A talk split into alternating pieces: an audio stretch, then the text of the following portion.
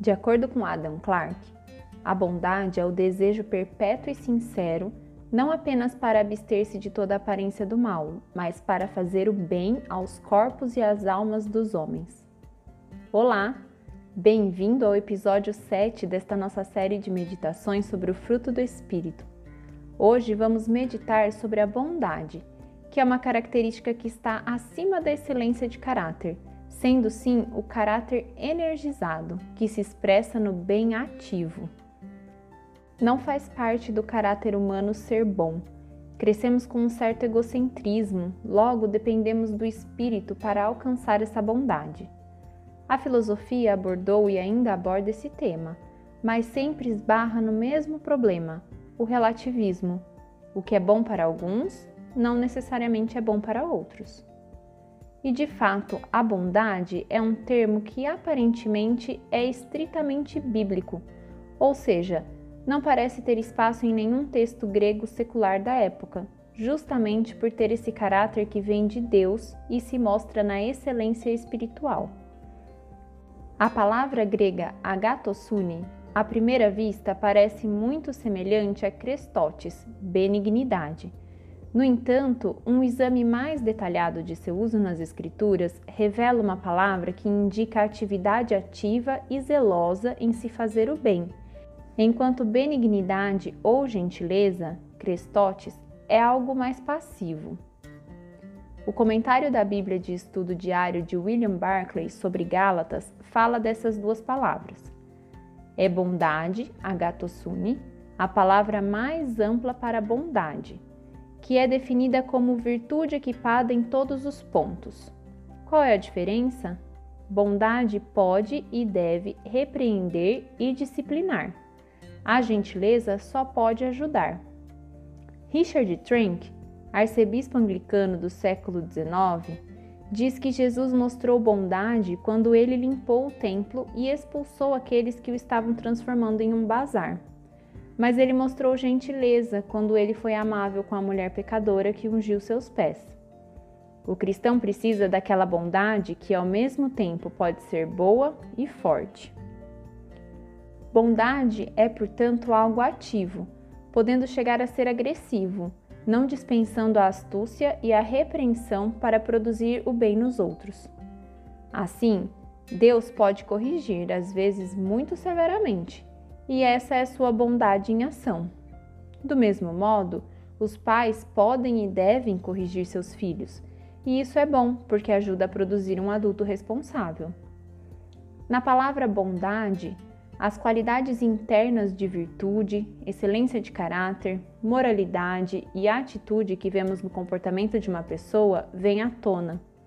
Porém, como já foi dito, essa excelência de caráter é relativa depende de toda uma gama de fatores socioculturais. No entanto, o caráter de Deus é único, atemporal e imutável, podendo ser conhecido através da Sua palavra.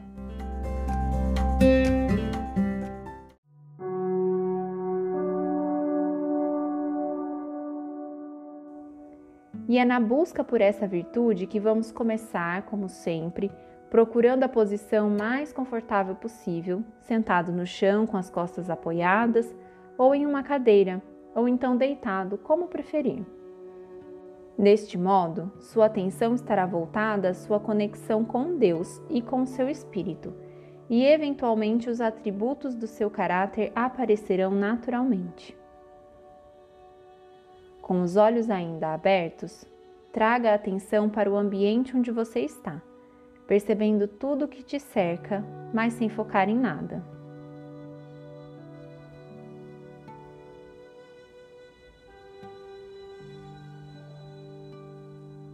Perceba as luzes,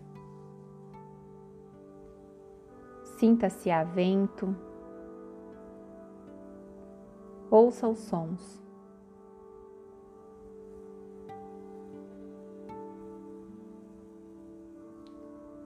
Sinta tudo isso sem julgamento, apenas reconhecendo que está à sua volta.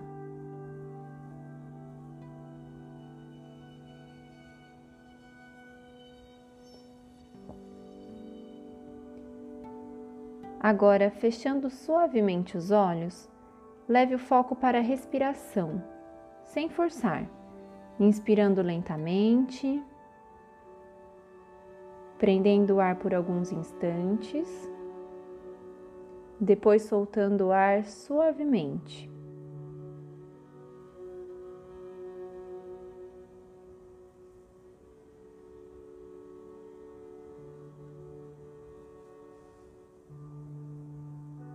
Agora, já regularizando a respiração, passe a perceber o ambiente com os olhos fechados. Sinta o cheiro, ouça os sons, sinta seu corpo, as áreas de pressão.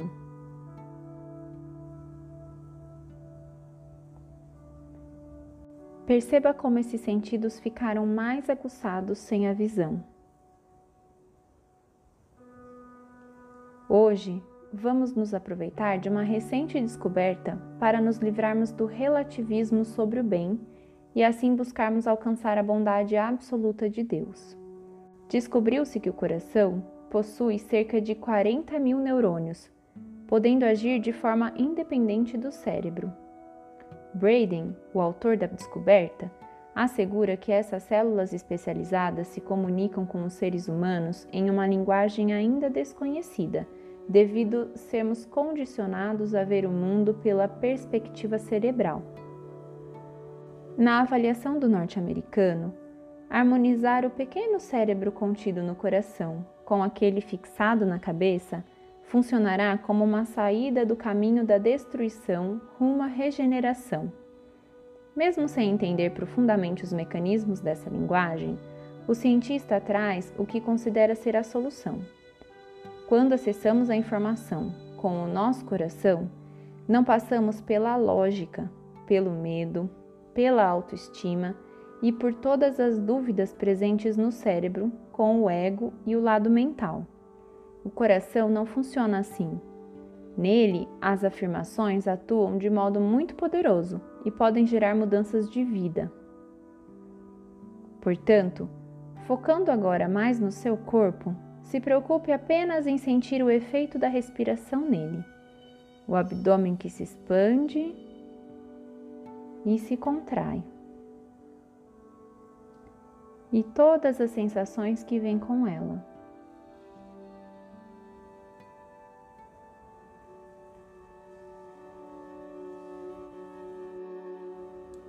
Durante esse tempo, não lute contra pensamentos que vêm e que vão, isso é normal. Mas sempre que perceber que isso está acontecendo, volte a focar na respiração. Reconheça esses pensamentos e os deixe ir, como um observador distante.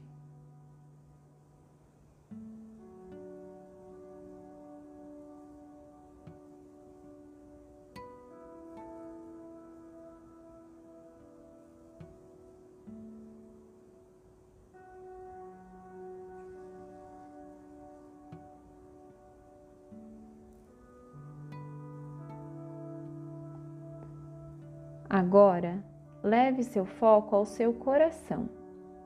De início, você pode levar sua mão ao seu peito e deitá-la sobre o coração. Assim, sua atenção será levada ao local do toque e isso facilitará o foco. Com o coração em sintonia com a bondade de Deus, sem as visões de mundo que podem estar presas em sua mente, sua conexão com Deus deve aumentar, extraindo mais e mais de sua essência. Com essas meditações e com o estudo da Palavra de Deus, seus pensamentos e suas ações estarão mais próximos dos pensamentos e das ações de Jesus. Através da sua fé e do contato diário com os ideais de Deus, o seu Santo Espírito agirá em você com maior facilidade, despertando todas as virtudes do seu fruto.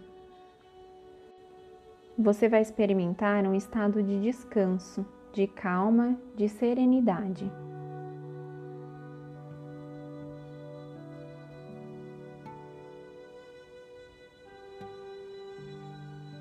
Neste estado, sua conexão com Deus e com as suas virtudes ficará mais forte.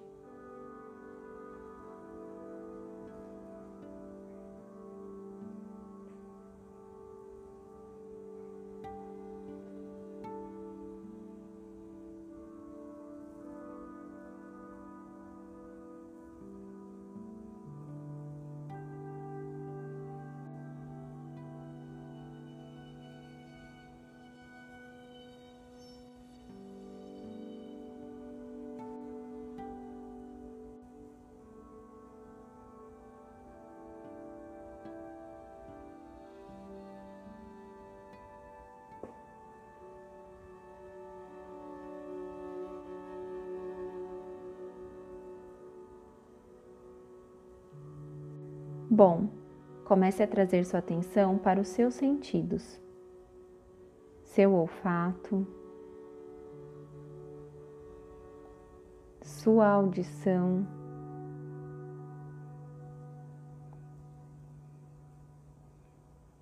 seu tato.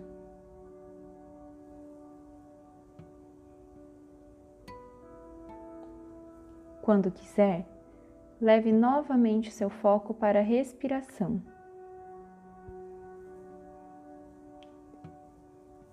Inspirando profundamente e soltando o ar lentamente.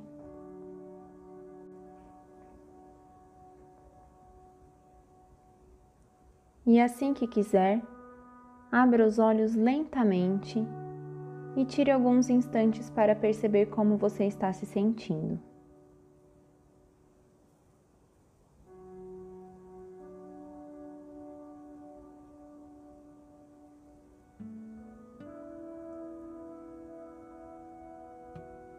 Muito bem.